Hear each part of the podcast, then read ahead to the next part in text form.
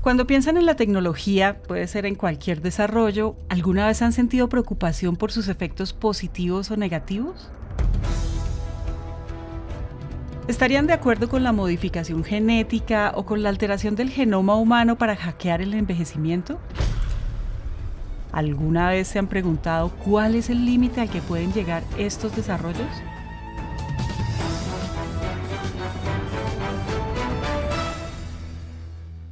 Pues bueno, estas preguntas no se responden tan fácil como creemos, porque tienen detrás grandes dilemas, y es normal que antes de responder, nuestro cerebro primero se pregunte si está bien o está mal el hecho de estar de acuerdo o no. Algo que si lo ponemos en términos muy formales se conoce como ética.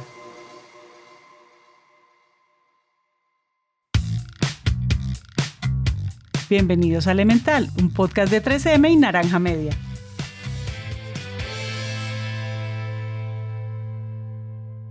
Cuando hablamos de ética, o bueno, también cuando pensamos en ella, podemos llegar a creer que se trata de decisiones o reflexiones personales sobre lo que debemos o no debemos hacer.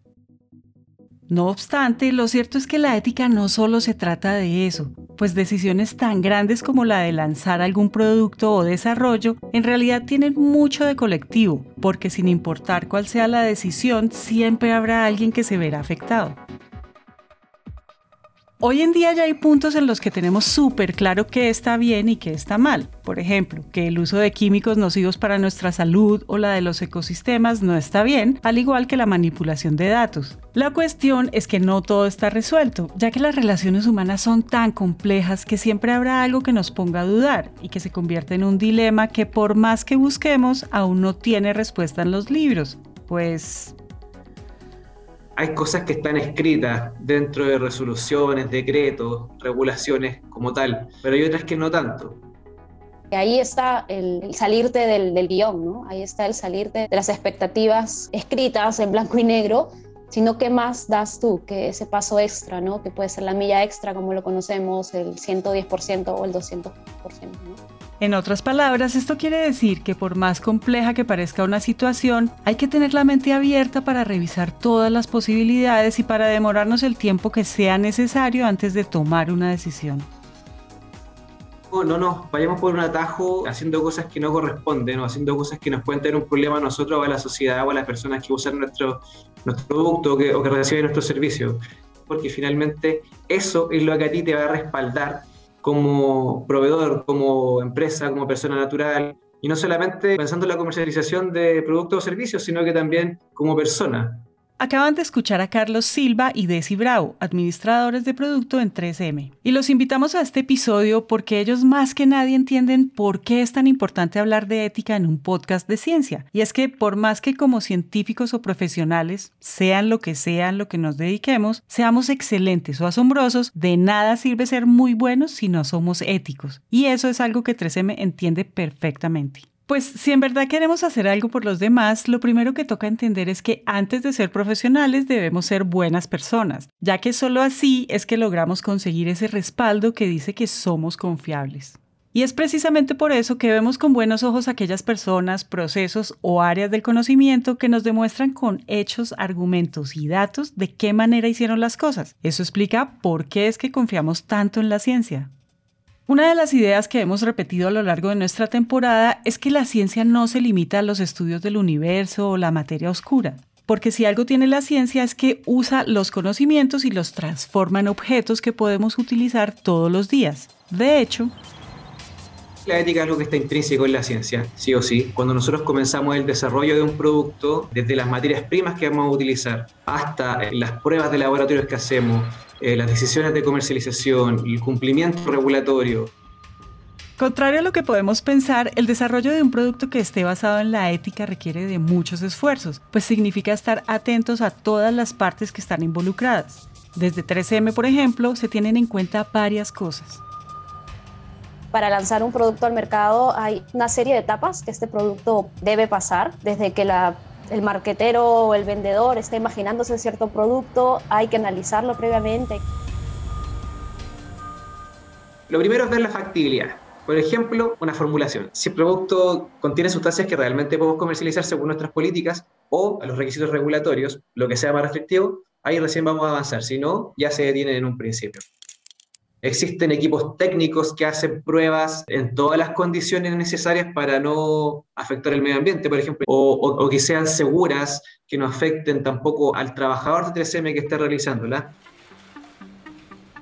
Y antes de lanzar un producto, nosotros tenemos eh, equipos subregionales o por países que ven cuáles son los requisitos locales. Nosotros jamás vamos a aprobar o vamos a eh, permitir que un producto pase desde la etapa de factibilidad sin que cumpla con todo lo que te estoy mencionando. Siempre necesitamos que, lo revisen esta distinta área, eh, el equipo multidisciplinario, para que, para que ya pase la etapa de factibilidad. Después de la etapa de factibilidad viene la etapa de escalamiento en esa etapa de escalamiento quizás nos podemos dar cuenta de algo que no nos habíamos dado cuenta antes. Ahí también necesita pasar por, por ciertas aprobaciones. Por ejemplo, cómo vamos a comunicar nosotros la, información de un producto, cómo vamos a comunicar las instrucciones de uso, cómo vamos a comunicar los posibles peligros asociados, las advertencias de seguridad, ¿verdad? El contacto de la subsidiaria correspondiente en cada país. Hay que revisar cuáles son las eh, leyes que este producto debe cumplir, todo el marco regulatorio, qué información debemos colocarle, por ejemplo, en una etiqueta, que de información puede aparecer en un manual de uso de instrucciones, una ficha técnica. Y ahí eh, es fundamental, fundamental trabajar en equipo liderado por un líder de proyecto y, con, los más, con los más locales en el fondo, que nos digan, ok, este producto, la información que estamos agregando está perfecta, pero en mi país es requisito que coloquemos este pictograma, que indica que puede haber un peligro para la salud. Si no colocamos ese pictograma, ya podríamos estar en incumplimiento con la regulación. Pero nosotros nos preocupamos de que ese pictograma vaya, independiente de que sea para uno solo de los países en los cuales se va a comercializar el producto. Entonces, desde ahí viene el pensamiento ético, porque debemos colocar lo que al usuario final, o en este caso a nuestro cliente, le va a hacer sentido para que use nuestro producto de manera adecuada. Y es que en estos procesos de creación de productos con un enfoque ético no hay detalle pequeño, pues cuando se trata de acercar la ciencia aplicada a las personas, todo cuenta, porque dependiendo de cómo llega ese producto a las manos de las personas, se puede hacer la diferencia. Creo que la, ética, como, como estamos hablando, eh, yo puedo sacar un producto al mercado y éticamente está ok que cumple la reglamentación o la legislación.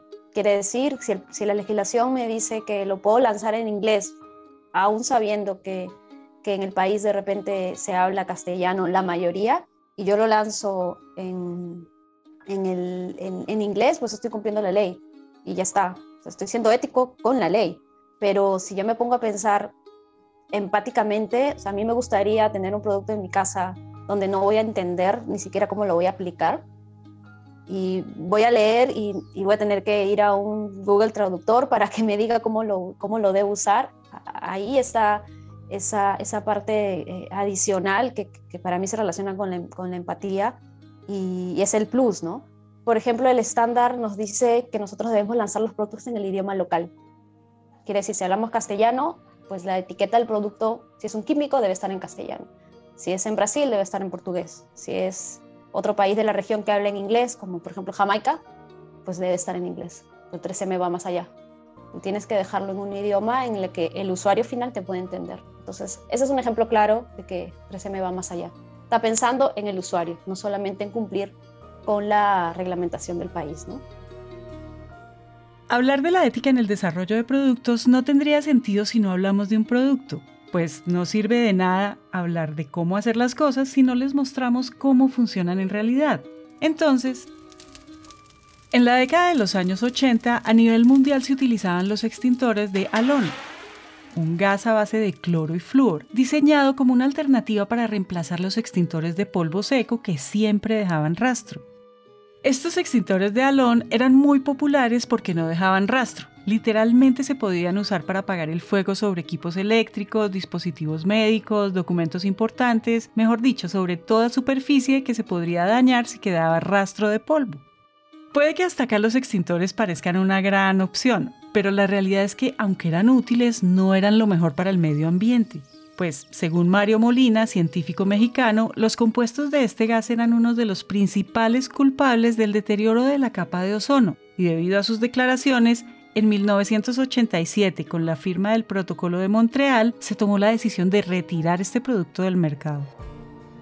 Con esto en mente, científicos de 3M empezaron a desarrollar un nuevo producto que tuviera esa capacidad de apagar incendios sin dejar rastro, pero sin afectar la capa de ozono. Y fue así como después de varios años haciendo diferentes pruebas, crearon el líquido Novec 1230 el cual hoy en día no solo es uno de los extintores más ecoamigables a nivel mundial, sino también uno de los más seguros para los usuarios debido a sus componentes.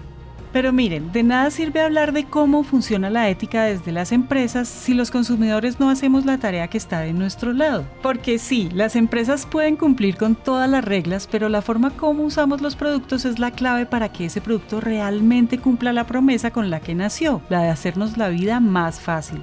Más aún si tenemos en cuenta que esto de la ética debe ser visto como un trabajo colectivo, tal como les decíamos al inicio del episodio.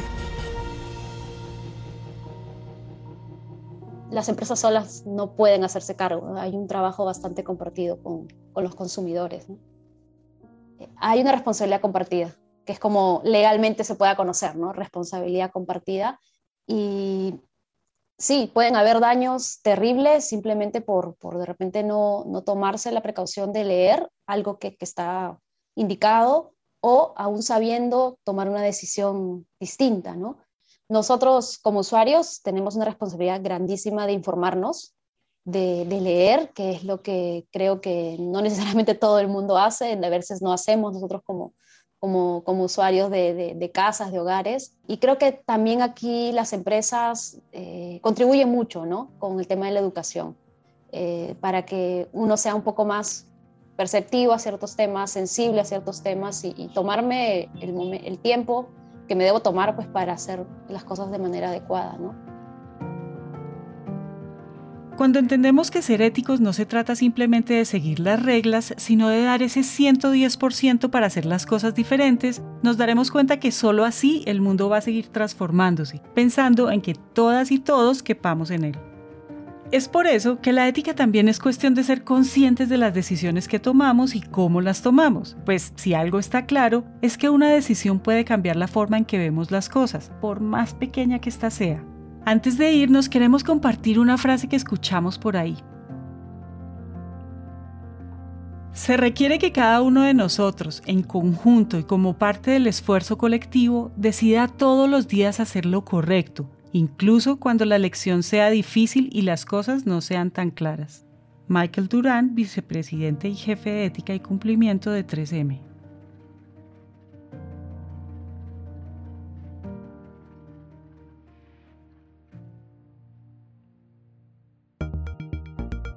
Elemental es un podcast de 3M en coproducción con Naranja Media. Este episodio fue escrito y producido por Valentina Barbosa. El trabajo editorial es de Araceli López. El arte, diseño y material publicitario es hecho por Luisa Ríos. Todo el soporte técnico para la grabación es hecho por Julián Cortés. El diseño de sonido y la musicalización fue realizada por Santiago Bernal y Juan Diego Bernal. Adriana Ríos y Marcela Linares dirigen todo el trabajo editorial, contenidos y curaduría por parte de 3M. Este año queremos hablar mucho más con ustedes, por eso cuando compartan este episodio y todos los que se vienen pueden usar el hashtag elemental by 3M. También pueden encontrarnos en Instagram como 3M Latinoamérica o pueden escribirnos al WhatsApp de nuestros productores, más 57 317 316 9196, más 57 317 316 9196. Por supuesto, también pueden seguirnos en Instagram como Naranja Media Podcast, la casa productora de este show. Yo soy Margarita Calle, nos escuchamos el próximo episodio.